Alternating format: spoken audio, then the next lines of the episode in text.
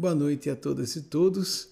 São agora exatamente aqui na região metropolitana de Washington DC, 18 horas e 50 minutos, o mesmo que em Brasília, 20 e 50, nos horários de Londres e Lisboa, 23 e 50, em Vancouver, ainda 15 e 50, 3 e 50 da tarde.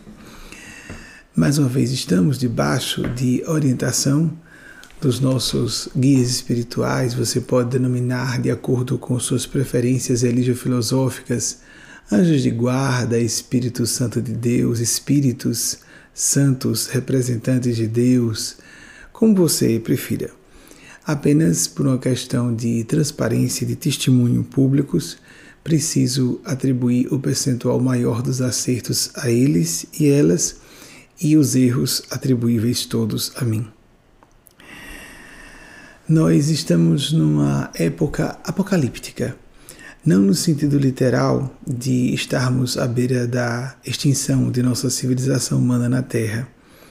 E eu gostaria de ratificar, em nome dos seres que eu represento, de fato, tranquilizem os seus corações. A Mãe Maior da Humanidade nos tem prometido, em nome da face maternal de Deus, em nome de nosso Mestre Senhor Jesus, o Cristo Verbo da Verdade, que estamos com essa civilização humana salva.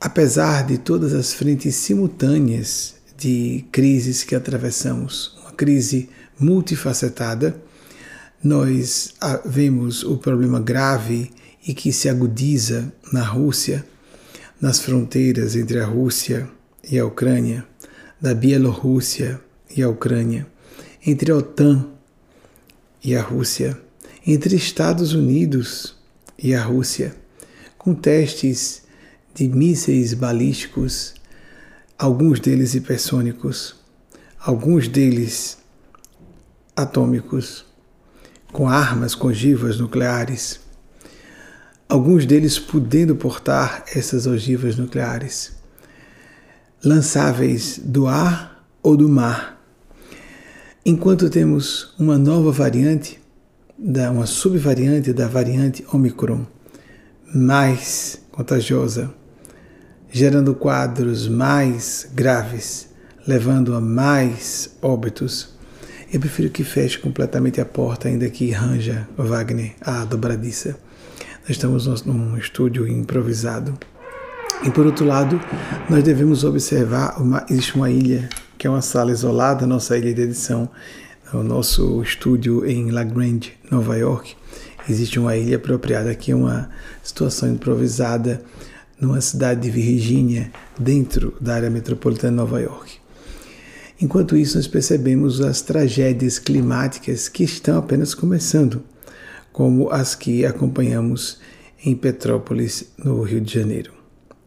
Eu já vou solicitar a primeira pergunta de vocês. Mais uma vez, reforço períodos de crise, enquanto o pessoal pede a primeira pergunta, reitero para aquelas e aqueles que não, não estão acostumados ao nosso método de trabalho, que nós fazemos a leitura das perguntas concomitantemente a vocês.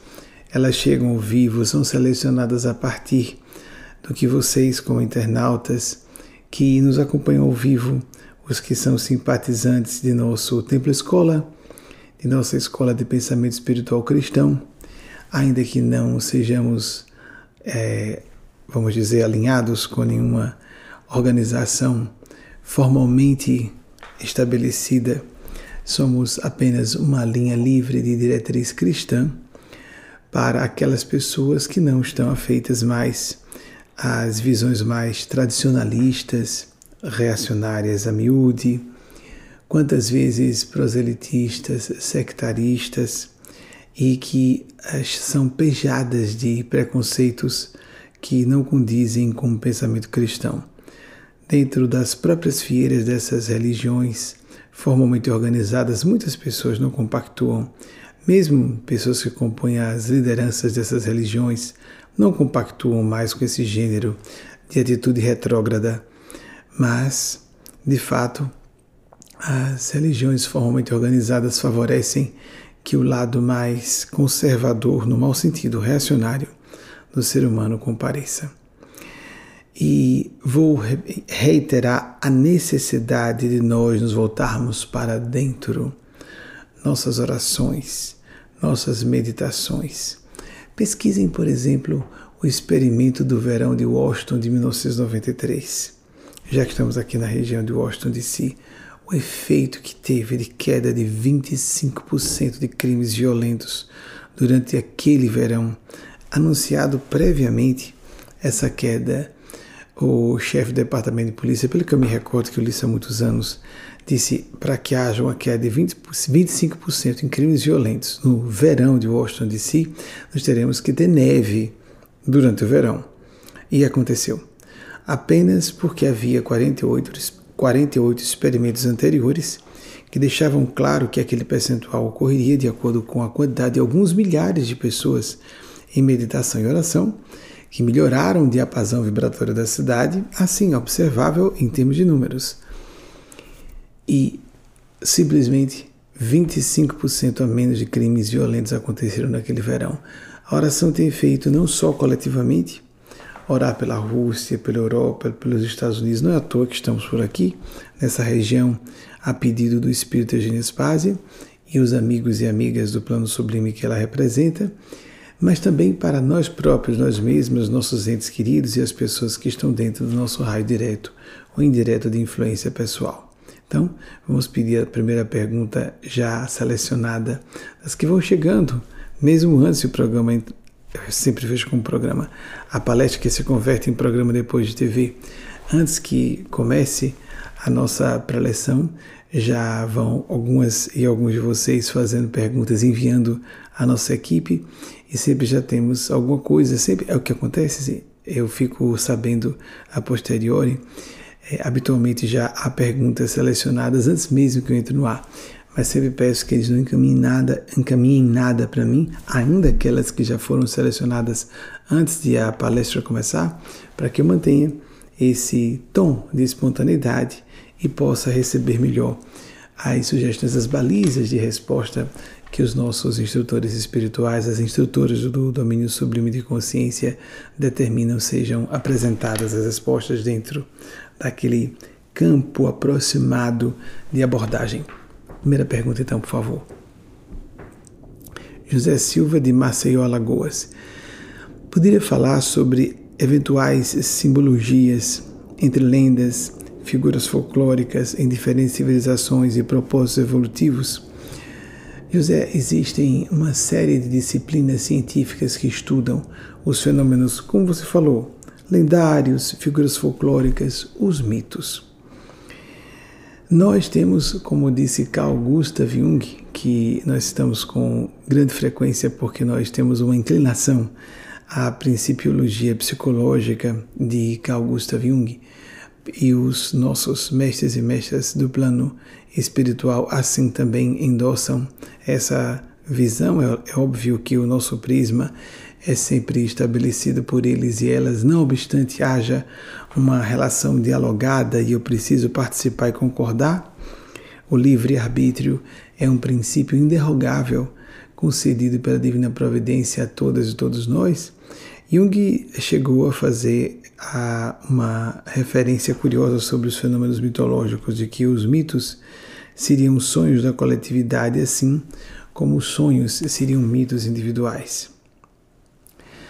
Quando, por exemplo, eu pedi que cada uma e cada um de nós busque dentro de si esses arquétipos, esses princípios, esses elementos que podem nos trazer uma combinação idiosincrática, ou seja, uma configuração bem pessoal, aquilo que nós devemos fazer, nos tornar, ser numa existência física.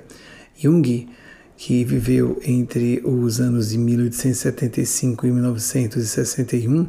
Eu já vou começar, por favor, quando fizer datas, que a equipe faça a pesquisa para confirmar, embora Jung é, é quase marmelada, não é, gente? Porque a gente cita tanto, gosta tanto, que é natural que eu já conheça essas datas de sempre. É, Jung nos propôs um conceito de individuação. O que é que o espírito de Nespásia entende por individuação para nós que não somos propriamente, não somos ligados a uma corrente de psicoterapia, nem somos uma escola de pensamento junguiano, propriamente dizendo. O que nós podemos, dentro do nosso coeficiente evolutivo, numa certa existência física, alcançar de plenitude? Lex Rickson, pensador americano, falou que nós podemos ter a iluminação de acordo com o grau de consciência que uma pessoa porte numa determinada existência física. Então não existe um único padrão de iluminação. Nós podemos buscar a nossa própria excelência, a otimização das nossas funções cognitivas, a hiperlucidez que possamos galgar de nossa inteligência. Desculpem parecer redundante, é só para dizer, deixar bem claro, didaticamente até o que aqui estamos é, querendo dizer, o que estamos querendo dizer com hiperlucidez, a ativação máxima, a galvanização da nossa capacidade de perceber intelectualmente. E por outro lado, a supra-sensibilidade no campo dos sentimentos, no campo da expansão de consciência estarmos mais vivos, mais vivas. E mais do que só perceptivos, perceptivas, aplicando em nosso dia a dia aquilo que nós estamos captando do mundo externo. Porque se nós não incorporamos ao dia a dia, significa que não estamos em nível profundo assimilando alguma coisa. Essas experiências folclóricas, essas figuras lendárias, etc., tem um propósito evolutivo de nos estimular ao crescimento. Por exemplo, o próprio Jung que citei há pouco disse, estudando profundamente a mentalidade de povos germânicos, germanofônicos. Ele nasceu em Zurich, a cidade, uma pequena metrópole suíça de, pelo que eu me recordo, menos de um milhão de habitantes, não chega a tanto, e de origem germanofônica. A Suíça tem quatro idiomas formais, oficiais, pelo que eu me recordo, eram três quando eu visitei pela primeira vez em 1997, mas pelo que eu me recordo, ser facilmente checável. A Suíça, por favor, chequem isso, tem quatro idiomas oficiais hoje. Na região alemã, por ele ser ligado como língua nativa, língua primária, o alemão, ele disse que um dos problemas que fomentaram, que é, criar um contexto de geração de todos os horrores do nazismo era o excesso de figuras masculinas, do patriarcalismo, do não só do machismo, da supervalorização da figura masculina e seus das atribuições humanas, perdão, dos atributos, dos apanágios humanos relacionados ou relacionáveis, embora isso seja questionado, né? Ou questionável a masculinidade, mas também a misoginia, o ódio e a depreciação de todas as características e funções que podem ser relacionáveis à condição feminil. Exatamente agora atravessamos a imprensa internacional pipoca e a nacional também no Brasil, fazendo alusão à imprensa brasileira, como modelo de masculinidade apresentada numa propaganda perigosa do atual presidente russo Vladimir Putin também é vinculada a uma masculinidade hiperbólica e caricatural, muitas vezes, é, pejando por uma falta de senso de ridículo. Então nós temos que ter muito cuidado com isso. Cícero, o grande, o grande pensador romano da época da República, a fase da República Romana, que viveu entre os anos 66 a.C. e 43 a.C. Por favor, o pessoal da equipe verifique e, por favor, e também é, prepare slide para checagem. É, eu prefiro, é bom, que maravilha isso ao vivo, né? Hoje com a internet, a gente pesquisa no passado tinha que ter uma grande biblioteca para com várias enciclopédias, pelo menos, para favorecer esse tipo de pesquisa hoje pode ser feito rapidamente. A equipe produz a arte com os slides para serem exibidos aqui. Cícero disse que uma paz injusta é melhor do que uma guerra justa. Nós estamos na iminência de uma guerra na Europa de proporções significativas para ocorrer, com uma eventual invasão russa. Estou fazendo um ruidinho, deixa eu me afastar aqui da mesa. Uma eventual invasão russa ao território ucraniano, o segundo país em área no, na Europa, depois da própria Rússia, sim, com grandes é, ligações em termos de raízes históricas com o povo russo, mas a intenção do autopropalada do atual chefe do executivo na Rússia, um déspota, um tirano, uma pessoa megalomaníaca que não está respeitando a paz mundial, fazendo blefes, seriam, seriam mesmo blefes? Ele estaria só blefando? É óbvio que as sinalizações são clamorosamente claras e os serviços de inteligência não levariam tantos líderes mundiais de países sérios e de democracias muito bem constituídas a falarem de maneira tão é, veemente sobre o perigo e a iminência, vou repetir a palavra, de acontecer essa invasão se isso não fosse muito bem lastreado em dados trazidos pelos serviços de inteligência ou serviços de informação, os serviços das agências de espionagem que precisam alimentar os líderes de suas nações para tomarem decisões, inclusive diplomáticas, que propiciem a, o, o evitarmos ou, que, ou coibirmos um movimento beligerante. Que Deus nos ajude e continue no campo das armas convencionais, porque nós podemos partir para o uso de armas nucleares. Embora haja uma promessa pública no Conselho de Segurança da ONU de que os países dotados de armas nucleares não farão uso de seus potenciais bélico-nucleares. Esse tipo de discurso é, no mínimo, assustador aqui. Mas eu digo a vocês que tranquilizem seus corações. Nós temos que ter uma visão realista, pragmática. Deus respeita infinitamente como infinitos são todos os movimentos que partem da divindade. Deus respeita infinitamente nossa liberdade. Então nós podemos agir de forma bastante destrutiva em relação à biosfera. Nós podemos agir de maneira bastante destrutiva em relação a nós mesmos, a nós próprias, e nós precisamos, entretanto, compreender que, embora haja essa promessa que falei, por parte do plano sublime, de que nós não seremos extintos como civilização humana na Terra, Quanto vamos sofrer, por quanto tempo, de que maneira, isso vai depender do livre uso, permitam ficar redundante, do nosso livre arbítrio individual e coletivamente. Ralph Waldo Emerson, que viveu entre os anos de 1803 e 1882, disse-nos certa, certa vez, em palavras aproximadas, obviamente, que um, o grau civilizatório de uma nação não era avaliado ou não deveria ser avaliado, é um homem do século XIX. Alguma, alguma coisa do que ele diga pode parecer um pouco demodé, um pouco anacrônico, mas a gente faz um ajuste do que um homem no século XIX falou para nós e pode ser aproveitado para nós aqui no século XXI. Que não é por meio de análise de contingentes populacionais, nem por meio de uma avaliação do tamanho das cidades de um país ou de suas lavouras numa época em que a agropecuária tinha muito mais peso nas economias do que hoje, que nós fazemos uma análise do nível, coeficiente civilizatório de um povo, mas sim pela qualidade dos homens, e temos que incluir hoje das mulheres, que são produzidos por essa nação.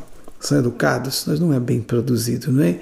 são educados, nós sabemos que nós temos a nossa margem individual de assimilarmos ou não, por haver ressonância ou não, da cultura nacional em nossos próprios corações.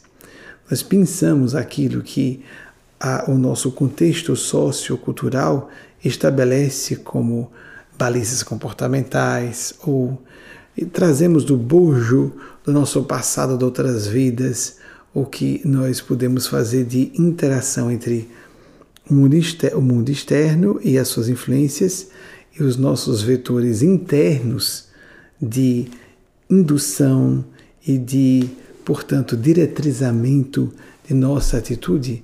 São nesses ajustes, e por isso uma pessoa desajustada pode ser uma pessoa à frente do seu tempo e não o contrário. Quando se fala um desajustado, imagina se uma pessoa abaixo da margem da média evolutiva de uma certa comunidade numa certa época, mas a pessoa pode estar desajustada por estar à frente. Que nós façamos o possível para que essas figuras folclóricas, essas lendas, nos tragam buscarmos ser ativos nesse processo, não ficarmos entregues às influências. Por exemplo, do jeitinho brasileiro, as pessoas se julgam mais inteligentes por serem mais astutas, por levarem mais vantagem nas situações, ou seja, às vezes surrepiarem do benefício coletivo para si ou para os seus. Isso é imoral e muitas vezes a pessoa faz uso de artifícios de tecnicismo legal para se beneficiar. Algo pode ser legal e completamente antiético, anti-espiritual, e nós daremos contas daquilo que nós sabemos que é injusto. A pessoa pode, em termos egóicos, gargalhar gostosamente e julgar-se sendo beneficiada, mas existem gênios celestes que nos observam, existem tribunais excelsos, existem civilizações superiores não importando como nós as entendamos ou como as denominemos, porque elas estão nos observando também, não importando se acreditemos ou não nisso, porque a existência desses, dessas inteligências mais avançadas e dessas civilizações superiores não, obviamente, pede licença para existir. Uma realidade não deixa de existir porque nós não acreditemos nela. Se não me engano, quem falou isso certa vez foi Adolf Huxley. Aldous Huxley, 1894-1963. Por favor, equipe, pesquise. Mas ele disse algo mais forte ainda sobre isso, essa questão do ajuste, o desajuste a que estou fazendo referência, porque as, esses, essas matrizes de influência cultural nos levam a parecer mais ou menos alienados de uma, de uma certa psicosfera de uma cultura local, familiar, profissional, acadêmica, de um Zeitgeist, o espírito de uma época. Aldous Huxley disse, o autor do clássico Admirável Mundo Novo, que nós devemos, com licença, que o mais temível e o mais desesperado, ou a pessoa com menos esperanças de uma cura, a pessoa que mais precisaria de ajuda e não procura, não acha que precisa procurar, não é identificada como tal, portadora de enfermidade mental, é aquela pessoa que se aproxima muito do que é basicamente visto como normal. Muito forte isso, não é? As realidades espirituais. Vamos casar os dois pensamentos dele. As realidades espirituais não deixarão de existir porque concordemos ou não com elas. A gente aponta para cima, mas pode apontar para dentro, pode apontar para os nossos lados. A gente pode entender que somos pervagados, estamos imersos no oceano de consciência, de energia, de probabilidades, no campo das possibilidades infinitas, como os pensadores, filósofos e filósofas da física de subpartículas se nós vemos que algo como a ciência mais objetiva entre todas, ou que mais estuda, ou que estudaria o que é mais objetivo e material, como a física nos diz que estamos imersos num mar de informação ou de inteligência, como é que vamos ficar atrelados, atreladas e restritos, restringidas apenas o que os nossos cinco sentidos captam, porque os nossos cinco sentidos, como os neurocientistas deixam muito claro, apenas interpretam de maneira bioeletroquímica em nossa neurofisiologia aquilo que acontece aqui fora, entre aspas, aqui fora, e que nós não temos a menor ideia do que realmente seja. Então a pessoa imaginar que algo real é algo acessível ao seu sensório vulgar, os seus cinco sentidos, é uma pessoa limitada. Nós vivemos um mundo medíocre intelectualmente mesmo. Nós vivemos um mundo de invisibilidades. A nuvem das informações da internet. O que é o mercado financeiro? O que são os valores? O que é economia? O que é economia? O que são os bytes de informação? E onde está? Uh, onde estão aqui as ondas de Wi-Fi, Bluetooth? As ondas que são medidas em hertz, as ondas eletromagnéticas de rádio e televisão convencionais. Onde está tudo isso? Os micro-organismos. Não há gente discutindo que o SARS-CoV-2, a nova cepa do coronavírus, não existe. A pessoa escolhe o nível de conexão com a realidade que deseje. E há pessoas que acham, é porque na verdade é uma questão de parecer elegante ou não. Não é chique, não é, não fica, não parece que a pessoa está antenada. É uma questão cíclica, cultural, histórica. Dizer que acredita em fenômenos espirituais. É apenas uma questão momentânea. Há pessoas que se deixam influenciar e querem passar bem na fita, estão preocupadas com a aparência com a opinião que fazem de si. Então, se essas pessoas preferem se submeter ao paradigma cultural de sua época, que diz que uma pessoa muito informada, muito inteligente, não pode acreditar nesses fenômenos, eu lamento dizer que esses fenômenos não vão deixar de existir, porque algumas pessoas, ou por um, numa época ou numa certa cultura, são negados, eles não vão deixar de existir. No próximo ciclo cultural histórico vai se estudar novamente tudo isso e nós vamos saber quanto isso é real. Nikola Tesla, um gênio extraordinário, muitas vezes considerado superior a Albert Einstein, a gente é usada nessa área em, em fazer apologia muito justa ao grande gênio que viveu entre os anos 1800. Eu citei recentemente, mas eu vou citar de novo alguns autores. Aqui um reloginho. Não posso perder a hora porque estamos ao vivo. Entre 1856 e 1943, disse algo muito interessante sobre isso. De novo, folclore, lenda, qual o propósito evolutivo disso? O que é subjetivo? Ah, muito abstrato, isso não é pragmático. Não. Sonhar, tive um pesadelo essa noite. É isso é um conteúdo sendo processado pelo computador biológico do seu cérebro. Alguma coisa está sendo elaborada e tão complexa que nessa sua subjetividade inextricável ela se manifesta de maneira imagética. As imagens arquetípicas. Nikola Tesla disse: então, a pessoa que não consegue abarcar que a realidade é tão complexa que em seu nível mais profundo de manifestação e de realidade, a parte mais real da realidade, vamos, vamos ser assim pleonásticos, ela não é tangível, não é cognoscível, não é visível. Essa pessoa, em vez de muito inteligente, ela se uh, está revelando muito bizonha. Nikola Tesla chegou a asseverar. No momento em que a ciência começar a estudar o não físico, a pesquisar o não físico, fará progressos em uma década que não fez em todos os séculos anteriores de sua existência. Nikola Tesla. Não vou falar, fazer muitas referências de Nikola Tesla, pesquise, porque o homem foi um fenômeno excepcional. Não foi entendido até hoje. Né? Então, eu pedi já a próxima pergunta. As respostas são provocativas para que nós reflitamos a respeito desses assuntos, façamos os nossos próprios estudos e cheguemos às nossas próprias conclusões. Próxima pergunta, por favor. Paulo Silva, Guarulhos, São Paulo.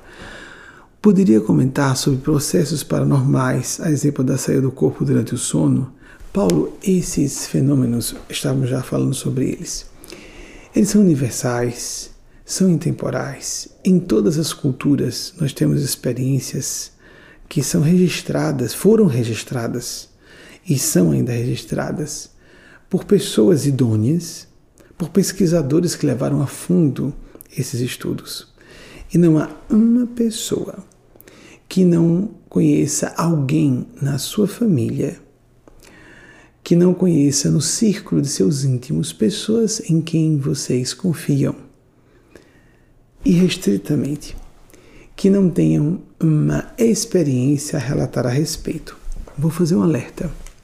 Se você me disser, eu não tenho, eu nunca ouvi ninguém dizer nada a meu para mim a respeito desses fenômenos mediúnicos, de comunicação com o mundo espiritual, com pessoas despojadas de aparelho biológico de matéria densa. Existem organismos, até biológicos, mas numa frequência próxima ao que nós entendemos como matéria densa, mas um espectro vibratório um pouquinho adiante. Estamos estudando, começando a estudar. Nossa ciência está engatinhando. A matéria escura, tanta coisa a se estudar ainda, massa escura de energia, meu Deus do céu a matéria que parece vazia para os nossos instrumentais científicos uh, mais tradicionais está prenhe, impregnada de conteúdo que se desconhece o que seja realmente. Então, se você disser, eu nunca ouvi ninguém falar nada, eu vou trazer a vocês um episódio muito curioso que surgiu numa, a pedido dos nossos instrutores espirituais. Nossas, eu tenho que dizer, desculpem de vez em quando falar sobre isso. Quem não concordar, eu agradeço a lisonja de atribuírem a mim o valor de estar respondendo ao vivo perguntas e trazer ilustrações que eu considero muito ricas porque estou sendo auxiliado. Muito bem. Numa certa ocasião, logo que Dr. Eh, Raymond Mood Jr., o criador da desse, desse grande movimento de estudo de experiências de quase morte da modernidade, da atualidade, ainda entre nós, pelo que eu saiba, digo no plano físico. Ele estava fazendo uma conferência publicamente e comentou que, nossa, isso foi registrado, ele próprio publicou é, em seus livros, isso foi cinematografado. Numa certa ocasião, ele estava fazendo com um dos maiores experimentadores de vivência de quase morte, Daniel Brinkley, e excelente autor da área. E esse uh, experimentador, trazendo sua narrativa pessoal, a sua própria experiência, é autobiográfico, mas é um campo de fenômenos tão subjetivos e, portanto, tão pessoais que têm características personalíssimas. Cada indivíduo passa pela sua própria experiência.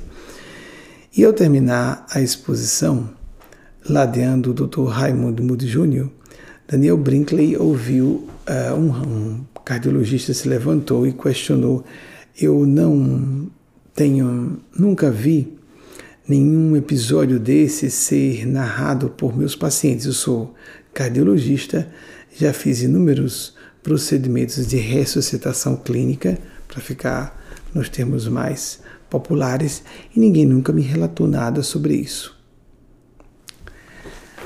No meio da plateia, na mesma plateia, no mesmo dia, uma pessoa levantou a mão. Doutor Fulano, eu sou um dos seus pacientes uma das pessoas a quem o senhor submeteu a um processo de ressuscitação clínica. Lembram do desfibrilador, etc. Muito bem. Às vezes, injeção de adrenalina direto no músculo cardíaco, ou válvula cardíaca, como vocês queiram dizer. Falando vernacularmente, aqui de forma popular, não sou da área de saúde. Então, eu sou um desses pacientes. Eu tive uma experiência de quase morte e o senhor seria a última pessoa do mundo a quem eu narraria a minha experiência. Quando deixamos clara a nossa opinião diante das pessoas que nós não acreditamos nesses fenômenos, que nós julgamos que as pessoas que têm essas experiências ou são loucas, ou são incultas e supersticiosas, limitadas intelectualmente, ou são charlatães, estão mentindo, estão uh, são impostoras. Nós estamos inibindo profundamente pessoas decentes, pessoas de bem, próximas a nós, inclusive, de partilharem suas experiências conosco. Eu cansei no correr dos decênios de ouvir pessoas como se estivessem em ambientes fechados, procurando eh, verificar se alguém estava ouvindo. Para você eu vou falar, eu também já tive uma experiência dessa.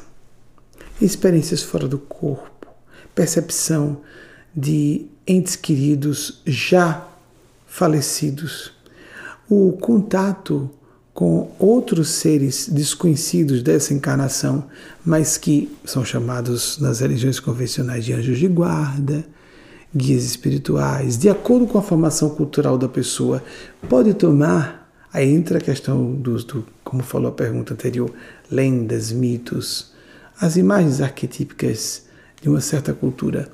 Há imagens de Maria de Nazaré, de Jesus, há pessoas que veem Jesus e Maria de Nazaré em suas experiências de quase morte.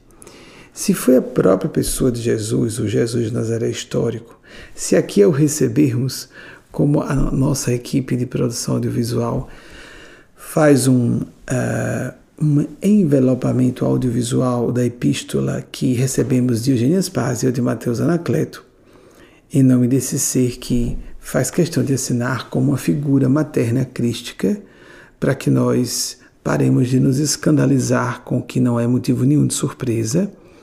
Pelo contrário, é blasfemo nós questionarmos que a feminilidade ou a maternidade não possa ser crística, porque então diremos que Deus seria mais limitado que nós seres humanos e não teria um lado feminino, não, não portaria nele ou nela os aspectos relacionados ao polo psicossexual da feminilidade na própria psique humana.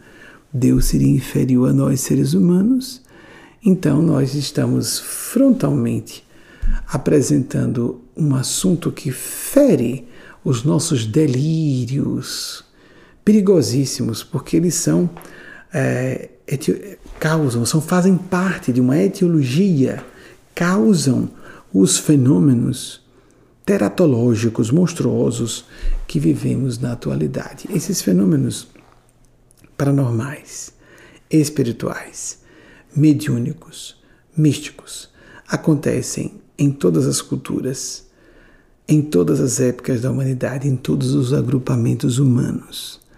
Se você não está ouvindo gente decente apresentando informações de maneira plausível e de maneira racional, justa, de pessoas instruídas, inteligentes, que não se deixariam enganar por fenômenos que não sejam exatamente aquilo que elas estão dizendo, você está bastante limitado ou estreita em seu espectro de experiências e de conhecimento da condição humana.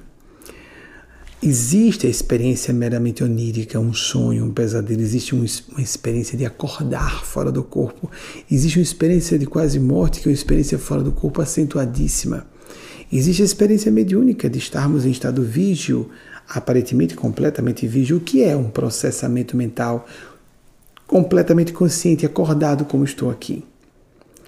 Há pessoas, e isso não qualifica moral, espiritualmente ninguém, são os nossos sentimentos, nossas intenções, nossos propósitos, propósitos que nos dignificam como seres humanos, mas há pessoas como eu, inúmeras, que são dotadas de mediunidade.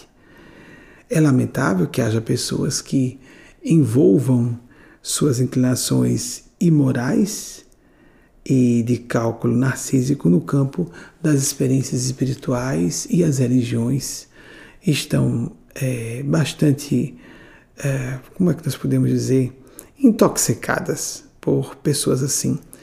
Mas também o meio político, o meio jurídico, onde haja poder. Psicopatas adoram posições de poder como serem cirurgiões ou cirurgiãs, serem orientadores espirituais. Aqui o que eu estou fazendo. Gostam de montar seus impérios a partir disso. E é óbvio que há políticos, orientadores espirituais, eu sou um, que estamos bem intencionados. Mas fiquemos atentos, atentas a pessoas que queiram também, à base de se apresentarem mais honestas do que outras, ficarem numa posição de sarcasmo, de zombaria e de ataque de hostilidade gratuitos a pessoas que criam no mundo espiritual. Pessoa pode ser até ateia, a pessoa pode ter desconhecimento dos fenômenos paranormais. Às vezes a pessoa só conversa com outras que pensam como ela, cria um padrão vicioso. Apenas ela só lê autores que apresentam teses alternativas muito pobres. Eu li os dois lados sempre muito pobres para explicar fenômenos paranormais. As linhas de explicação dos fenômenos experiência de quase morte, por exemplo, aqui aludi mais enfaticamente aqui, que dão alternativas para o que sejam as experiências de quase morte, que não uma das evidências do fenômeno imortalista, sobrevivencialista de que somos, temos uma essência uma parte de nós mesmos, nós próprios, que nunca morre e não morre nos corpos físicos que utilizamos o correr de vários séculos, milênios sucessivos, expandindo nossos potenciais, caminhando para a condição crística ou angelical e daí adiante, ad infinitum. As teses que explicam isso, ah, foi uma estimulação por causa de certas substâncias no cérebro, não explicam de modo nenhum como uma pessoa relata o que aconteceu a milhares de quilômetros de distância, constatável, verificável, dados uma massa tão gigante de informações que nós temos em disciplinas científicas de abordagem do assunto que só querendo ficar realmente desconectado por alguma razão pessoal inconfessável de uma pesquisa séria do assunto. Há pessoas que são imposturas, embusteiras em todas as áreas, inclusive nos seios mais convencionais da cultura, das academias, da mídia, em toda parte. E há gente decente em todos os ambientes. A generalização, para dizer todas as pessoas dessa área são corruptas ou isso ou o que for. Toda generalização é estúpida. Todo extremismo peca por unilateralismo e, portanto, é equivocado. Não está tendo uma visão panorâmica completa de um segmento da realidade observado como, digamos, uma categoria profissional. Fiquemos atentos e atentas porque estamos vivendo um ciclo histórico de negação, materialismo, ateísmo, e por isso também, à beira de destruirmos os ecossistemas, à beira de entrarmos numa guerra mundial, Deus nos livre, pelo menos regional, à beira de nos destruirmos com sucessivas pandemias, com problemas climáticos relacionados a ecológicos, etc, etc, etc.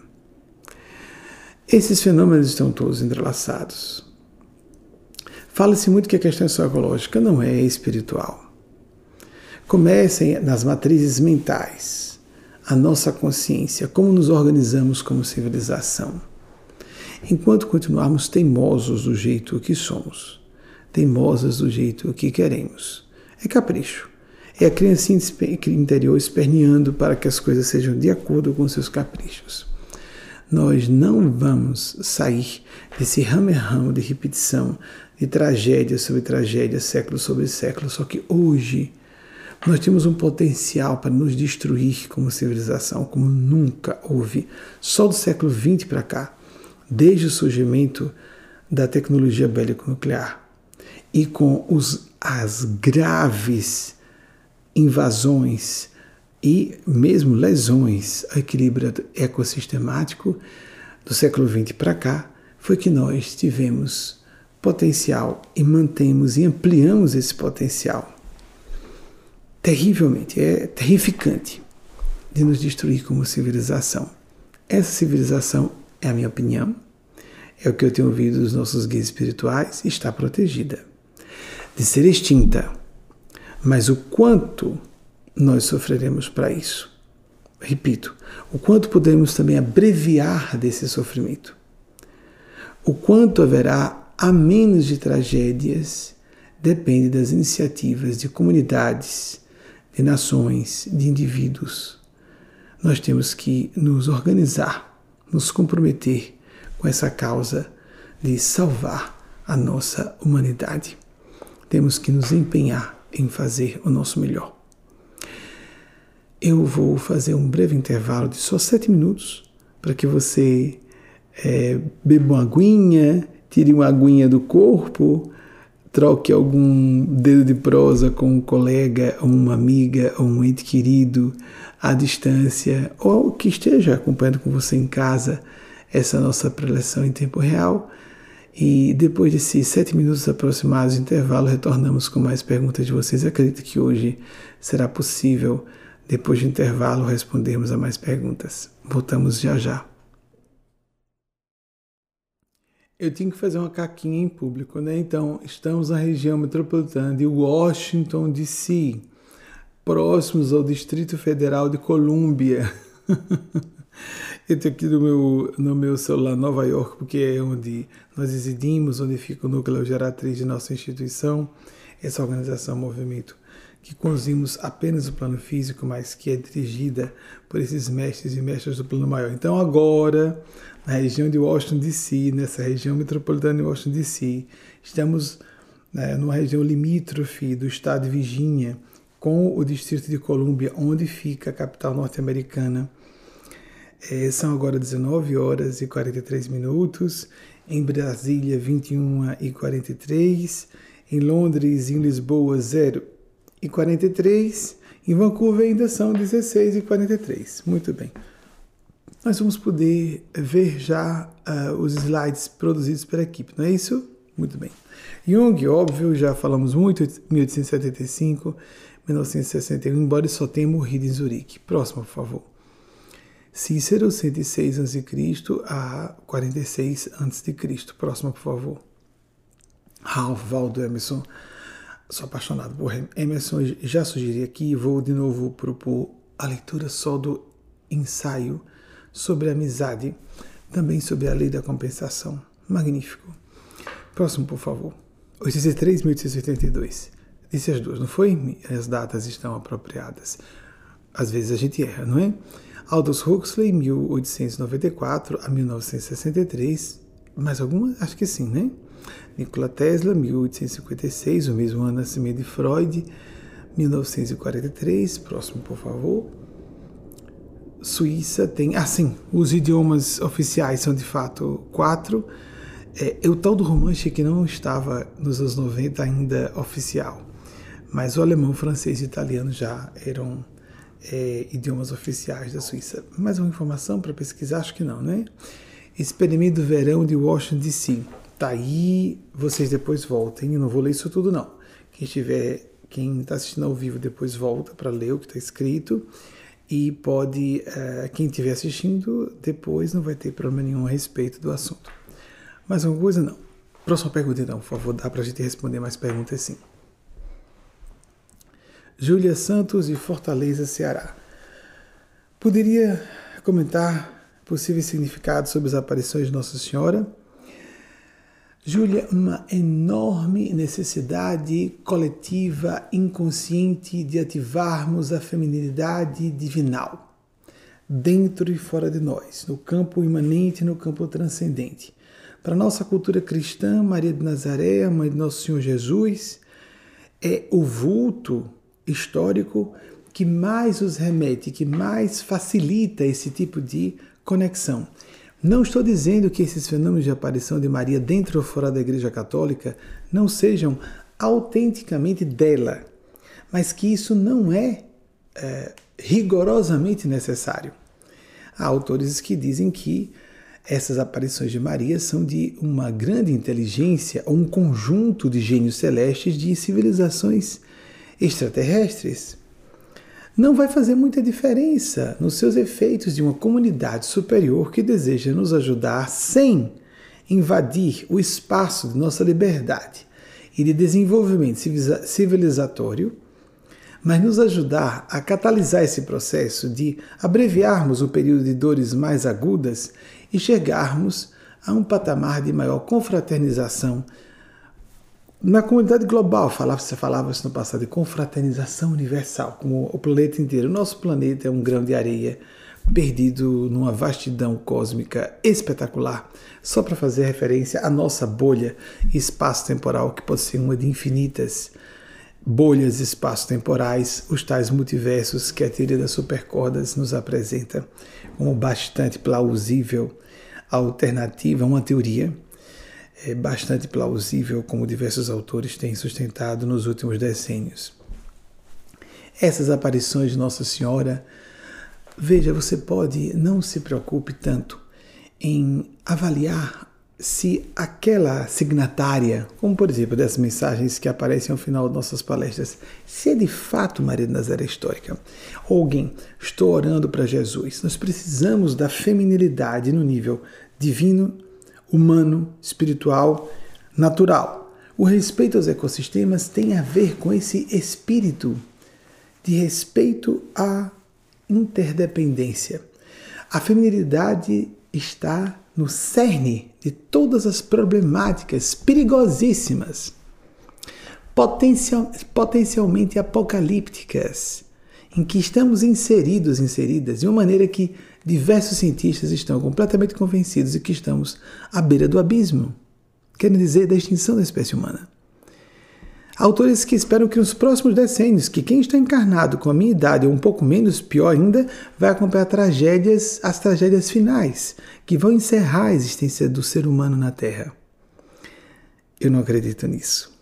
É uma crença pessoal. Vamos distinguir crenças e opiniões pessoais dos fenômenos. O que de fato é esse ser que faz questão de aparecer como uma figura feminina? Por que que faz questão sendo um ser?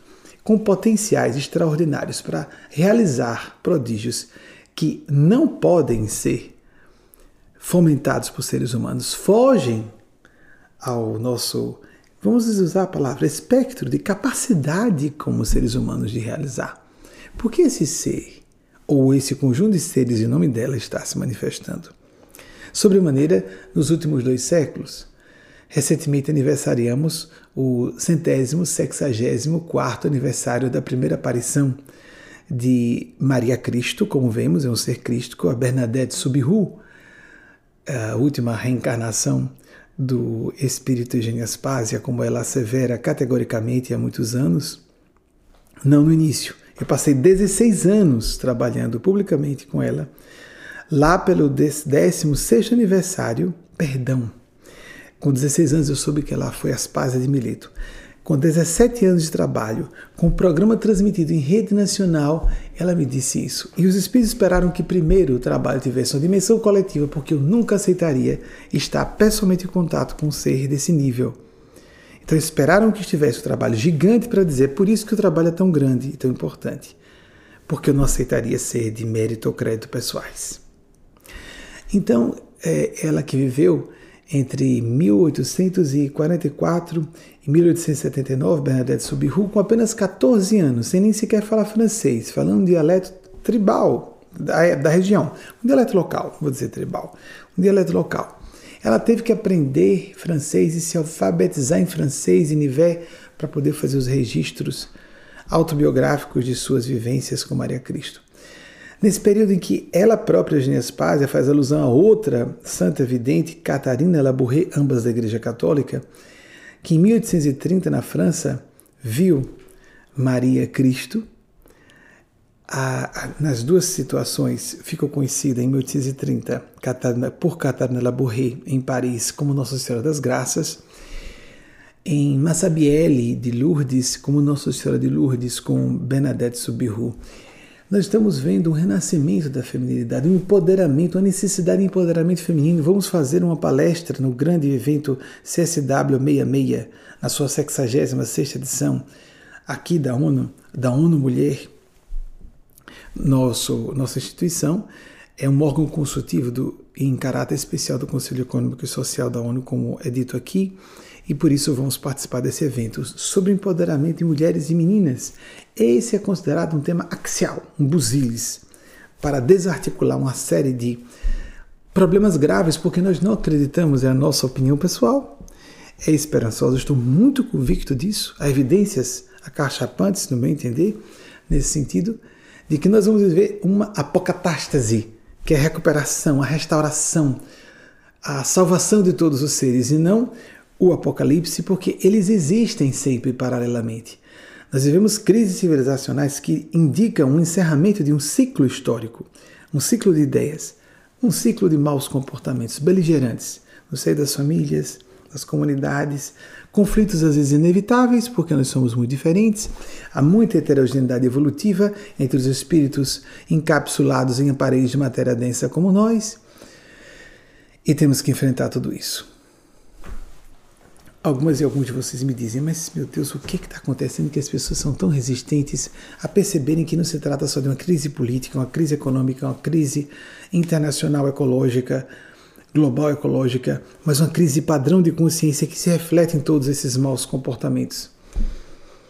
O nosso irmão de uh, idioma, vamos falar assim, porque é uma pátria, não é? Fernando Pessoa dizia que o seu, a sua pátria, o seu idioma, eu me sinto assim também, em relação ao português.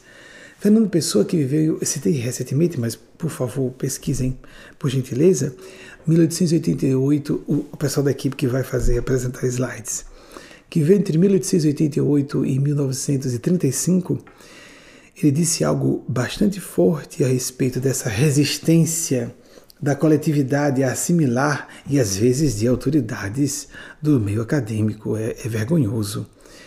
Ideias inteligentes, para que uma ideia inteligente se generalize, ela tem que se miscuir. Por favor, vocês podem pesquisar só as datas dele, verificar, porque é horrível, não estou lembrando as palavras exatas que ele disse. É um horror citar Fernando Pessoa sem memorizar exatamente as palavras dele. Eu não memorizo palavras exatas eu pego o conceito, né? Ainda mais quando a gente leu lá atrás, etc. Às vezes vejo citações em inglês e não tenho acesso direto ao original em português, mas Fernando Pessoa tem que ser lido em português. Na minha opinião, me permitam dizer, a pessoa que melhor escreveu em português em todos os tempos. O nosso lindíssimo idioma, não é? é românico. Então, e neolatino. É, Fernando Pessoa disse algo bem chocante e bem realista, bem pragmático. Para uma ideia, ideia inteligente ganhar uma aceitação geral, ela precisa se miscuir ou se conspurcar ou se misturar a uma certa dose de estupidez. O conceito é esse, mas vocês tentam encontrar isso. Para a ideia se tornar aceita geral, de maneira geral, ela precisa, uma ideia inteligente, ela precisa se misturar com alguma coisa estúpida, uma dose de estupidez. É mais ou menos essas palavras, mas eu queria que vocês, por favor, assim que puderem encontrar, nas palavras de Fernando Pessoa, que é uma heresia ao monstro sagrado lusofônico, é, que nos trouxe uma série de ideias excepcionais. É isso, as pessoas não estão preparadas para alcançar certas ideias. Eu fico é, bastante satisfeito do fundo do coração, emocionalmente. É um coração aí no lado emocional, não espírito, não consciência. O meu lado emocional fica satisfeito que, por exemplo, o que falemos não se torne tão popular. Porque se, se tornaria vitrine para hostilidade gratuita. Porque quanto mais algo é, ou alguém é célebre, mais pedradas atrai. É simples assim. Não sei de onde as pessoas imaginam que popularidade e celebridade seja algo agradável. Com muita fortuna, muito poder, muita beleza, muito qualquer coisa, sempre traz tantas sobrecargas psicológicas para uma pessoa que ela tem que ser excepcionalmente madura para conseguir viver relativamente em paz, relativamente feliz, relativamente sã mentalmente com muito alguma coisa disso aqui. Ainda mais se combinar alguns fatores. Não dá para esse trabalho ser popular. Ainda. É uma pena. Porque eu de fato estou representando, representando, ai de mim se não reconhecer, esses gênios celestes. E por isso que nós temos, com o correr do tempo, conhecemos isso com bastante evidenciação, sobeja evidenciação, de que são as pessoas mais inteligentes, mais perspicazes, mais críticas que nos acompanham. Várias tiveram, vou dizer assim no vernáculo, uma cara de pau de me dizer: não adianta, Benjamin, só, não consigo engolir mais nada só o que você fala. Assim mesmo, em termos espirituais ou religiosos, não, não engulo mais nada, não aguento mais essa baboseira, esse ramerrão de jargões pobres. Teve uma pessoa que bastante arguta, disse assim: essa pessoa tem aprofundado uma poça, aí fez um trocadilho com o nome da pessoa célebre da área religiosa, uma pessoa super superficial. Ela é só super superficial, não tem nada de substancial a apresentar. Então, lamentavelmente, o que podemos fazer numa época como essa? Albert Einstein, já citei muitas vezes, me perdoem, mas vai, vamos às datas de novo. Eles querem que eu diga. Foi o meu, meu acerto. Vocês podem ver, ah, você anda mais tranquilo, mais calmo. Fiz um acerto com os espíritos. Eu não gosto de ficar duro demais. Eu, eu acho divertido quando as pessoas me acham arrogante ou descontrolado emocionalmente quando eu estou temperamental. Não são cristãs, porque Jesus improvisou com cordas no mercado no tempo de Salomão, um chicote improvisado a partir de cordas e revirou as bancas do templo. E ele pediu que os discípulos dele fizessem, que seguissem o que ele fazia, que carregassem sua cruz e o seguissem. E que se não fizessem, não eram discípulos autênticos dele. Então, eu me divirto. Mas eu estava achando uh, frequente e é, é uma fúria do bem que nos torna hiperlúcidos é diferente da fúria do ego, que nos deixa com raciocínio limitado, a pessoa começa a baixar o nível da, das suas concepções apresentadas, ela é, exala um bom mocismo às avessas, como também as pessoas formais que só querem passar bem na fita, como utilizamos recentemente a expressão aqui, nenhum excesso nem outro nem a pessoa com a cara engomada, com a máscara colada ao rosto, de um bom homem, uma boa mulher, um homem santo, um ser de luz, nem a atitude temperamental. Então, eles pediram que eu citasse, quando viesse à memória, os autores, as suas máximas e as datas de nascimento e morte me viessem à mente. Eu achava um pouco pernóstico. Recentemente, um senhor relacionado a mim. Eu estava falando sobre isso, mas ah, eu acho um pouco pedante. Ele disse: Não, não acho, não, eu achei bonitinho. Ele acha que não é pernóstico, eu acho. Foi uma gentileza da parte dele, mas fizeram essa troca. Se você se permitir falar mais, os autores, as citações que lhe vierem à mente, embasando nas opiniões de terceiros, o que você apresenta publicamente, nós então não apelaremos para mostrar que você está disposto a pegar fogo em público reverberando vozes outras que não estamos, nem eu, nem muito menos esses seres, preocupados em passar a imagem do religioso santinho que é simplesmente falso, hipócrita. Eu conheço pessoas doces e amáveis que são doces e amáveis sinceramente e se condenam internamente por não conseguirem ser mais firmes. É claro que a agressividade, que é uma energia tão saudável como a sexualidade, quaisquer outras, e não uma coisa negativa, uma má sintonia. Há blasfêmia, há desequilíbrio, há superficialidade de entendimento da psicologia humana. É por isso que estamos à beira de uma guerra na Europa de largas proporções. Muito bem, Albert Einstein, o que fazemos diante de tudo isso? Que veio entre 1879 e 1955, ok? A gente pode pesquisar na internet aqui, vai pesquisar para ver se está tudo certo disse a vida funciona como uma bicicleta.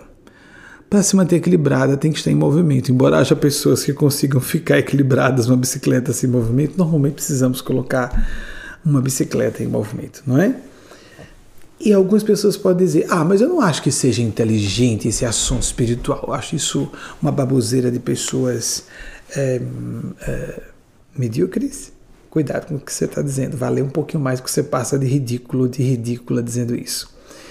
Pessoas muito instruídas, grandes sumidades, diversas áreas científicas, têm convicções muito fortes na área espiritual e não dizem publicamente para não serem condenadas.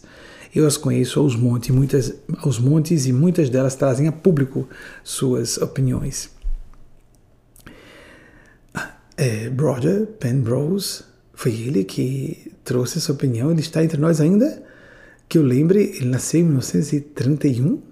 Caramba, eu acho que é isso, 1931. Roger Penrose é um desses que fala abertamente. Tem pessoas que dizem que, não, a propósito, é um dos maiores gênios da física desse século. Colocado ao lado de Stephen William Hawking. Então ele diz: há pessoas que dizem que estamos aqui num ambiente sem propósito. Eu simplesmente não aceito isso. Ele falou tranquilamente a respeito. Por favor, verifiquem esse Roger Penrose, se ele está de fato reencarnado e se a data, eu estou com um pouco mais de segurança, se o nascimento dele foi de 1931. Mas Albert Einstein falou isso. Continuemos, andemos de bicicleta e voltemos adiante. Alguém pode dizer, não, eu acho que isso aí não é uma coisa de importância, de relevo. Eu citei Immanuel Kant várias vezes dizendo isso, um dos maiores gênios da filosofia de todos os tempos, que veio entre 1724 e 1804. Quando observamos o relato de um ou outro fenômeno isoladamente, podemos questionar, mas em conjunto, esses fenômenos são autoevidentes como reais. Essa realidade existe. Então, de novo, já citei Immanuel Kant recentemente, pesquisa em por favor, 1724, 1804. Mas sobre essa questão de gostar ou não gostar de alguma coisa, há muitos anos eu não sabia, eh, não é muito. Uh, é recente que eu tive acesso a essa, a essa opinião do grande autor escocês, se não me falha a memória, Thomas. Ai meu Deus, a pronúncia. Car Carlyle, Carlyle, Car, Carlyle, Carlyle. Eu acho meio. Isso eu acho pedante, essa fonética anglofônica. Carlyle, Carlyle. Eu acho que é isso. Thomas Carlyle trouxe S, equipe, vocês ficarem perdidos e perdidas com o que eu estou falando. S-A-R-L-Y-L-E. Pronto. Thomas Carlyle que viveu entre 1795 e 1881, disse: Diga-me qual é o homem que você admira, que você honra, que você honorifica, que eu vou dizer que tipo de homem você é. Nós podemos dizer isso para mulheres também. Há muito tempo nós esposávamos essa opinião publicamente, em nome dos orientadores espirituais, que de quem, de quem eu sou porta-voz, com muita misericórdia da parte delas e deles e muita honra para mim por prestar esse serviço. Eu gostaria de receber esse serviço no lugar de vocês. É um serviço que eu gostaria de ter recebido na juventude. É, que é isso que nós nos revelamos por quem a gente admira. Há pessoas que admiram uma, um certo, uma certa figura popular viciada em drogas. Uma outra que é fã de um certo político e de certo viés uh, ideológico. Aquela outra é fã de, uma, de um esportista. Aquela outra é fã de uma pessoa cínica, mentirosa, mau caráter, mas rica e poderosa. As pessoas se revelam em quem elas admiram, através das pessoas que elas declaram admirar. E mais do que declaram admirar, quem elas realmente admiram, quem nós admiramos. Isso fala sobre quem somos. Prestemos atenção a tudo isso. Falei demais, Nossa Senhora. Então, os significados nós precisamos. Maria, Maria nos prometeu a salvação da terra. Ela disse isso em Fátima, Portugal, às crianças pastorinhas em 1917. Por fim, meu imaculado coração, meu imaculado coração triunfará. Ela quis dizer que é ela, Maria de Nazaré histórica, que triunfaria através da fala do Espírito minhas paz, ela quis dizer: em nome da infinita bondade de Deus, o meu coração imaculado, porque me lembrem, isso foi recebido por uma criança, escrito por uma criança de 10 anos. As outras duas morreram durante a pandemia de 1918. Lúcia dos Santos, a mais velha das três crianças que estavam tendo contato direto com Maria Cristo, tinha apenas isso mesmo, 10 anos à época. Por fim, em nome da infinita bondade de Deus, da misericórdia interminável de Deus, haverá uma vitória do bem. É isso que está sendo dito. Tranquilize-se. Para se tranquilizar mais, diante de tanto bombardeio de informação, de notícia ruim, é, tem um pouco de pudor ao você consultar o noticiário. Informe-se. Eu sugiro a você fazer o que eu próprio faço faça uma prece em estado meditativo, dê uma olhadinha nos, é, nos, nas manchetes e verifique se realmente você quer abrir aquela reportagem. Hoje nós podemos fazer a seleção do que lemos. Eu me acostumei no século XX me sentar diante da TV. Eu não gostava do jornal, eu era criança também, né? No final dos anos 70, tive acesso a informações que talvez não fossem apropriadas para criança, mas gostei muito, acelerou meu processo de amadurecimento. E depois gostei muito dos periódicos semanais, as revistas de boa qualidade. Os diários não Domenico Di Masi, o grande sociólogo do trabalho italiano, tem opinião parecida com a minha. Não, não leia todos os dias o noticiário. Passe três dias que você vai ver que eles se repetem. Mas era uma opinião da virada do século, não mais agora, porque numa questão de horas, a crise que está acontecendo agora na Europa muda.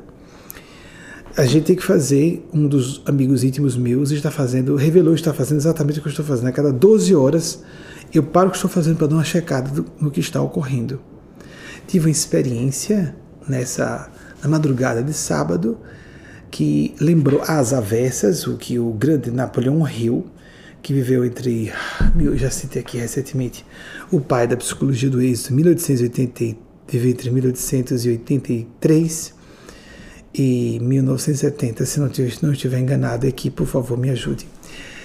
No final da Primeira Guerra Mundial, em 1918, certo dia, Napoleão Hill acordou às experiências espirituais.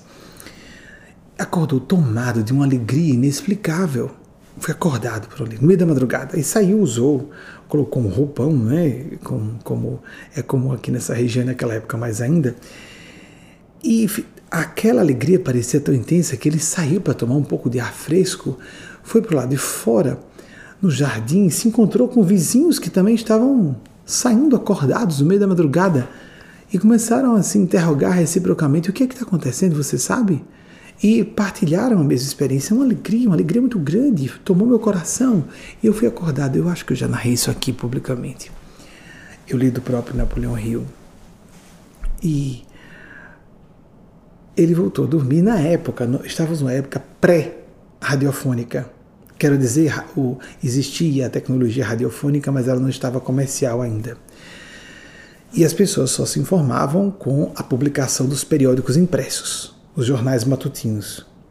Naquela época, aqui nos Estados Unidos, se recebiam as informações provindas da Europa por cabos submarinos de telégrafo, que ah, transmitiam as informações mais recentes da Europa para as edições dos jornais norte-americanos, por exemplo, aqui na região de New England, aqui estamos em Washington DC, em Nova York, etc., essa região toda de, da Bosch Wash, a grande metrópole, a região, a mega metrópole, se pudermos assim dizer, não é bem uma mega metrópole, a megalópole, é, a, a região metropolitana, a massa metropolitana, a região metropolitana mais gigante da Terra, isso foi proposto nos anos 60 por um autor daqui. A gente está na ponta sul dessa gigante massa metropolitana que começa em Boston, aí daí Boston, de Boston até aqui Washington. Então, Washington DC, não Washington Estado lá do sudoeste norte-americano, Washington DC. A gente diz o DC por isso, tem que dizer, porque é a capital. E ele acordou uh, sobressaltado, então foram dormir de novo para só ao amanhecer do dia, chegando o jornal, lembra dos filmes que jogavam jornal? Os menininhos jornaleiros passavam de bicicleta jogando jornal? Muito bem. Para ele abrir no café da manhã, no seu desjejum, nós temos no português o equivalente ao breakfast. O desjejum, abrir o jornal e a Primeira Guerra Mundial havia cessado em novembro de 1918. Sábado, ontem, de madrugada. Como eu estava sofrendo grande privação de sono, eu fui fazer um cochilo e acordei tomado. Eu tive uma experiência reversa, não tão intensa como a de Napoleão Hill, mas inversa. Fui acordado por uma onda de pavor. De onde vem isso? Os espíritos não me falaram nada. Eu, psiquicamente, não consegui ler, porque às vezes consigo. Minha paranormalidade, a parte de leitura direta sem interferência dos espíritos é ruim não consegui ler, às vezes eu consigo. O atentado ao aeroporto de Bagdá em 2020 eu antecipei em 11 meses, os espíritos anteciparam para mim, mas sem entrar em detalhes sobre isso agora. Acordei exasperado. E o que, que está acontecendo agora? Veio de fora. Eu percebi que veio de fora. Um horror gigante. Milhões de pessoas estariam assustadas. Mais cedo tive que esperar, porque não havia no noticiário. Os, lembrei-me da Polio imediatamente. Os uh, grandes veículos de imprensa internacionais começaram a noticiar, que, naquele horário uh, que eu, em que eu fui acordado, de acordo com o fuso horário de Moscou, havia sido feito aquele teste com mísseis balísticos, alguns hipersônicos, alguns dotados de ogivas nucleares.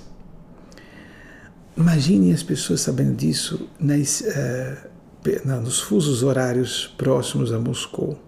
Como isso gerou horror. Na época de horror, vamos nos confiar à bondade de Deus, que é infinita. Vamos invocar a misericórdia celeste. Você pode invocar Jesus, não precisa invocar Nossa Senhora. Você pode falar de Deus de forma indireta, quero dizer assim, de forma inefável, como falavam os filósofos da Grécia Antiga. Deus é incognoscível, indefinível, quando a gente define e restringe o que é absoluto, por inerência. Então, amigas, amigos, façamos o nosso esforço por abrir nossos corações a perceber essa espiritualidade. Reitero, Leiam sobre o experimento de Washington DC, o verão de Washington DC de 1993. Isso é verificável cientificamente, esses fenômenos existem, a ponto de materialistas ateus fazerem práticas, se dedicarem a práticas meditativas, pelos efeitos positivos até para a saúde física. Vamos abrir nossos corações a essas práticas diárias. Vamos nos colocar nas mãos da divina providência, inteligência supraordenadora e essas comunidades, gênios e civilizações superiores, não importando se fora da matéria densa ou utilizando aparelhos, naves espaciais, os OVNIs, etc. Não importa, existe tudo isso, existe simultaneamente. Por que nós queremos restringir tudo numa ótica ou em outro prisma, ou segundo apenas aquela mundividência. Tenhamos uma visão mais policromática, polifacética, para que enriqueçamos a nossa cosmovisão e tenhamos uma. É, assambarquemos, não sei se é exatamente, abarquemos uma. É, tenhamos uma noção, abarquemos uma fatia maior da realidade alcancemos uma profundidade maior da realidade em que estamos inseridos, inseridas. Eu peço desculpas flexionar a feminilidade a toda hora por respeito a vocês, amigas mulheres. Acho de um desrespeito direto à minha dignidade humana a todo momento dizer que o gênero neutro é masculino. Então vocês, eu peço desculpas meio safadamente, porque na verdade eu não estou. Daria um bip aí nesse safadamente, né? Porque na verdade eu não estou muito interessado em pedir desculpas por isso. Acho que a gente, é uma mensagem subliminar para todas as mulheres e que é porque no fundo o, o gênero neutro é masculino porque o masculino representa a humanidade e a mulher está abaixo. De novo, você tem menos valor, você é apenas uma mulher. Não, não, não. Por isso que estamos à beira de um Armagedon por várias frentes, como até a nuclear. Temos as pesquisas prontas, por favor. Eu vou parar por aqui. É Júlia. Já temos as pesquisas prontas para encerrar nosso programa. Bernadette Subiru, 1844, 1879. Já visitei o corpo incorrupto dela duas vezes, nas duas vezes acompanhado. É, Delano e Wagner. Wagner, meu esposo, estava comigo. Delano, ah, o amigo irmão que reside comigo, e Wagner, também foi comigo em 2011. Maísa Amarante, amiga do coração, irmã. Tivemos Irmandade à primeira vista, né, Maisinha? Gente, todo mundo tem isso, né? Você já prestou atenção? Você, que também você já teve isso? Amizade, irmandade à primeira vista? Nós só queremos ter amor erótico, romântico à primeira vista. Essa é só uma mera paixão de atração física.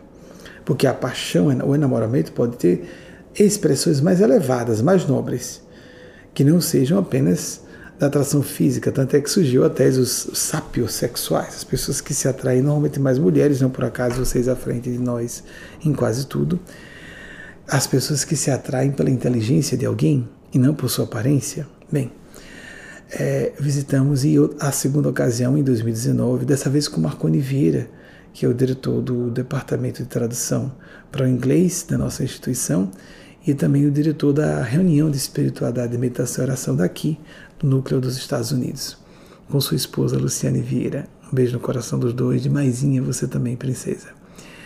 E todas e todos os amigos, sintam-se todas e todos, até vocês que não me conhecem pessoalmente, nem eu tenho a satisfação de conhecê-los ou conhecê-las pessoalmente. É, isso não é cortês, é, é uma satisfação sim. Se nós somos irmãos e irmãs em ideal, esposamos os mesmos princípios, o contato seria excelente. Só olho no olho já seria ótimo, porque estamos em paridade vibratória de certa maneira semelhante. E essas energias são é, é, é, mutuamente compensatórias, nós nos sentimos confortados na alma e a época da internet favorece, em meio a todos os seus horrores, também essa, essa, esse ardor da fraternidade. A próxima, por favor. Tem pessoas que não acreditam que o corpo seja incorrupto. Já ouvi até a gente dizer que é uma boneca de cera. Ok, não vou discutir esse assunto. Próximo, por favor. Próximo slide. Fernando Pessoa, o, na minha opinião, o maior artífice do nosso belíssimo idioma lusofônico. 1888, nasceu em Lisboa, e desencarna Lisboa também, veja quão jovem era. Ninguém hoje espera que alguém desencarne antes de 80, 90 anos, não é? A gente fica sempre procurando qual foi a causa mortes, como se tivéssemos que ter uma explicação sobre por que a pessoa não desencarnou perto de 100 ou passando de 100, não é? Fernando Pessoa, as datas estão certas. Quem mais, por favor? Albert Einstein, esse gênio da física do infinitamente grande, a física criador, ou que concebeu a ter Teoria da Relatividade a específica e geral, publicadas em 1905 e 1915. Ah, não pesquisem mais não, isso aí vocês ficam... Ah, já estamos encerrando o programa, está muito tarde. Programa palestra ou palestra programa? Porque se converte um programa de TV depois. 1979 1955, datas corretas também. Se tem mais alguém? Roger Penrose, sim, está aqui entre nós e nasceu em 1931. É uma pena essas pessoas próximas de voltar ao outro lado, não é? A gente queria que esse pessoal ficasse aqui, eles merecem voltar, mas queria que ficasse mais com a gente, nosso lado humano egoístico, não é? Você tem mais alguém? Emmanuel Kant, com muita frequência eu cito, 1724, 1804, meu queixo ficou no chão quando fui ler alguma coisa sobre ele na adolescência. No, aos 16 anos eu li é, a um pouquinho de filosofia oriental e ocidental. Virou minha cabeça para sempre. Eu citei mais alguém? Thomas Carlyle, 1795, 1881. As datas estão certas também. Mais alguém? Napoleon Hill, também já citei com frequência, desencarnou no ano em que eu nasci, 1883. 1970, bonitão, né? Meninas e meninos que se atraem pelo gênero masculino, bem bonitão. Era bonitão também aqui e também aqui, que é muito mais importante. Próximo, por favor, só para brincar com vocês e para deixar claro que eu acompanho a comunidade LGBT, eu estou salvando vidas. Eu estou casado há 13 anos, vou completar 13 anos de casamento esse ano. Não estou fazendo propaganda, estou salvando vidas, pessoas que estão pensando em suicídio, adolescentes, crianças, às vezes um pai e uma mãe que está ouvindo, que está se aborrecendo e não sabe que eu estou salvando seu filho do suicídio, sua filha do suicídio, sem você saber, mesmo aborrecido, mesmo aborrecida.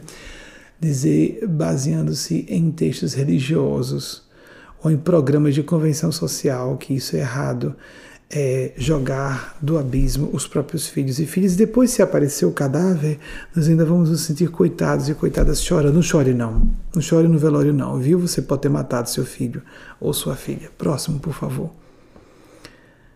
Mas alguém? Zurique. População, nossa, é menos. Eu pensava que tinha quase um milhão. Olha aí, tá vendo a falha? Eu me lembrava de ter 800 mil habitantes mais ou menos isso.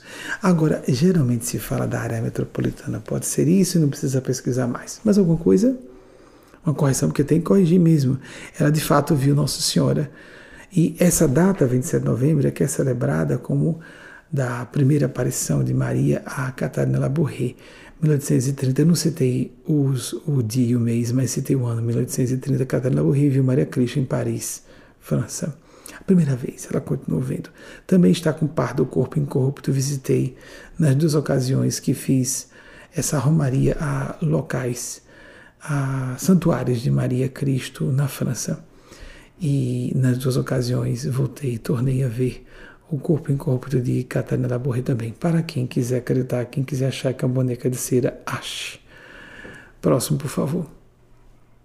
A primeira aparição de Nossa Senhora Bernadette Subiru, a data sendo confirmada 11 de fevereiro de 1858.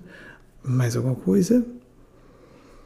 Hoje foi muita coisa. Ah, o texto de, de Fernando Pessoa, eu vou ler também. Nenhuma ideia brilhante em vez de inteligente tem que se ler em português, não é? Foi Fernando Pessoa, como ele escreveu. É, consegue entrar em circulação, se tornar geralmente aceita, de forma geral aceita, se não agregando a si qualquer elemento de estupidez. O pensamento coletivo, bonito, né? As consoantes que caírem em desuso, é estúpido porque é coletivo. O que é da massa geralmente é estúpido. Você quer estar com a maioria ou você quer estar com seu coração, sua consciência e onde estiver a razão? Em vez de dizer eu estou com a razão, aquela pessoa está com a razão, para com essa bobajada de ego infantil. Vamos amadurecer o ego. Não é que a gente vai perder o ego, não. Onde está a razão? E vamos seguir a razão. É, porque é coletivo. Nada passa as barreiras do, do coletivo sem deixar nelas, como real de água, a maior parte da inteligência que traga consigo. Quando o cara é brilhante no uso de uma certa estrutura linguística, num idioma específico, é, é, vamos dizer, trafega na direção da psicologia e da filosofia, se torna um grande pensador, um fermentador, um catalisador do pensamento é, de quem se abra, se permeabilize a receber essas enxertias. Muito obrigado aqui por ter descoberto o texto de Fernando Pessoa. Só não disseram, quando fizeram essas pesquisas, se vocês conseguirem encontrar em que livro, o que for, tragam, tá certo? Porque eu não me recordo também onde foi ou quando foi que eu vi isso aí. Bem, fica... Agora, Fernando Pessoa, não, a gente tem que citar o texto exatamente como foi dito em português, porque foi em português que ele escreveu. Nós vamos encerrar. Ainda tem mais. Primeira Guerra Mundial realmente encerrou em novembro de 1918, como havia dito. Tem mais alguma pesquisa que eu. Aparições de Fátima, o ano de 1917, terminando em 3 de outubro de 1917, com fenômeno maior, o mais gigante, o mais impressionante, e o que foi testemunhado por mais pessoas também, de 70 a 100 mil pessoas. Fenômeno do Sol, pesquisem, é bem interessante. Isso foi registrado inclusive por jornalistas ateus. Por isso que os ufólogos dizem que talvez tenha sido algo mais. Não é o Sol, é alguma coisa entre o Sol e as pessoas que se disfarça ali em frente à luz do Sol. Há mais alguma coisa? Falei que precisa não. Então vamos encerrar a nossa preleção desse domingo 20 de fevereiro de 1800. Amigas, amigos, me perdoem desse 20 de fevereiro de 2022. Eu gostaria de estar lá, visitar pessoalmente o ato né? Gostaria de abraçar pessoalmente Catarina Borré naquele 1830. Gostaria de abraçar pessoalmente Bernadette Subiru naquele fevereiro, 11 de fevereiro de 1858. Meninas que viram Maria Cristo, nossa salvadora coletiva, porque Jesus disse que, embora do alto da cruz, mas disse: Filho, eis aí tua mãe, mãe, eis aí teu filho.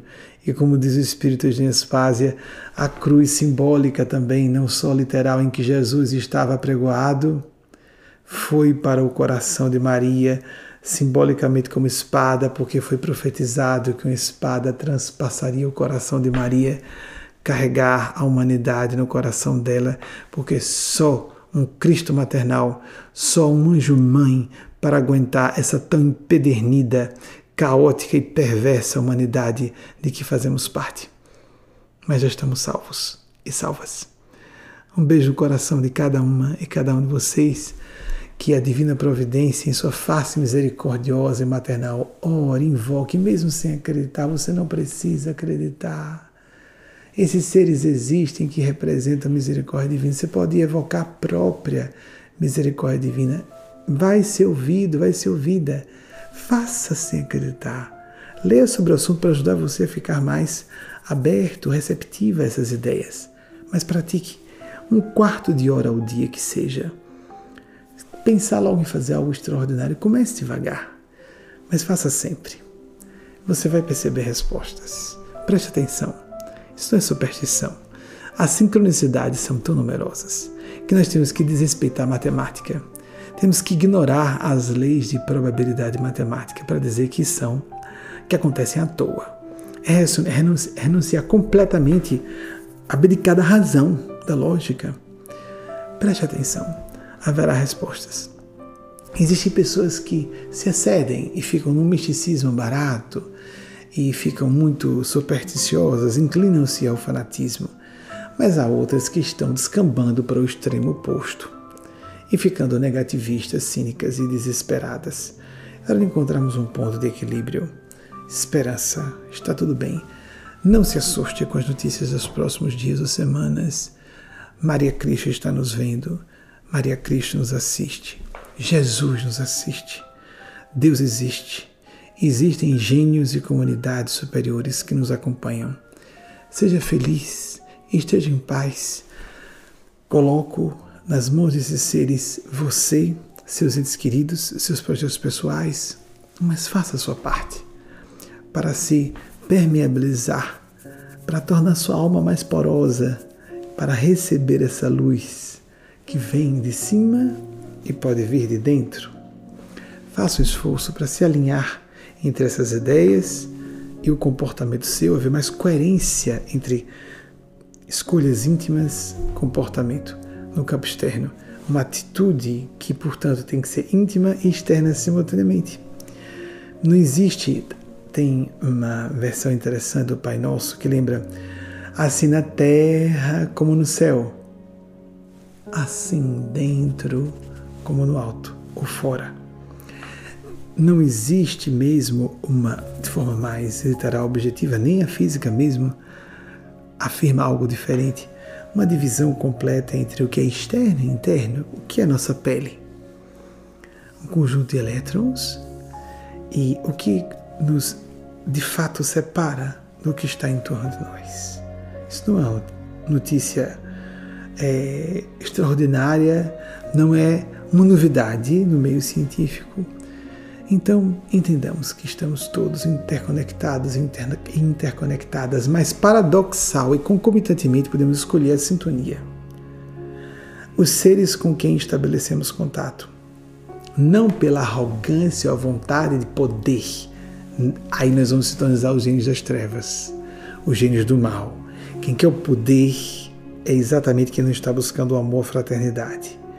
É pelo sentir, pelo quanto nós sinceramente estamos sendo fraternos, queremos ser solidários, queremos dar o nosso melhor às pessoas com quem convivemos, às pessoas a quem servimos pelo nosso ideal profissional, por nossas atividades acadêmicas, espirituais, sociais.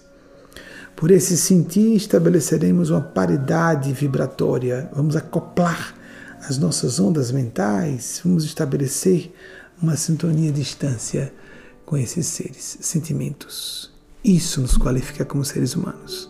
Instintos que temos é o que nos assemelha aos animais. Inteligência é o que nos aproxima de inteligências artificiais. Só nós, seres humanos, temos sentimentos. Emoções, animais têm também. Mas juízo de valor, moralidade, discernimento, percepção de certo e errado, embora muitas vezes pequemos por maniqueísmo, mas quantas vezes precisamos refinar essa nossa capacidade de sutilmente notar agora o mais certo é isso e seguir. Siga. Siga o que sua consciência não pensar com bom senso, não sentir com boa vontade.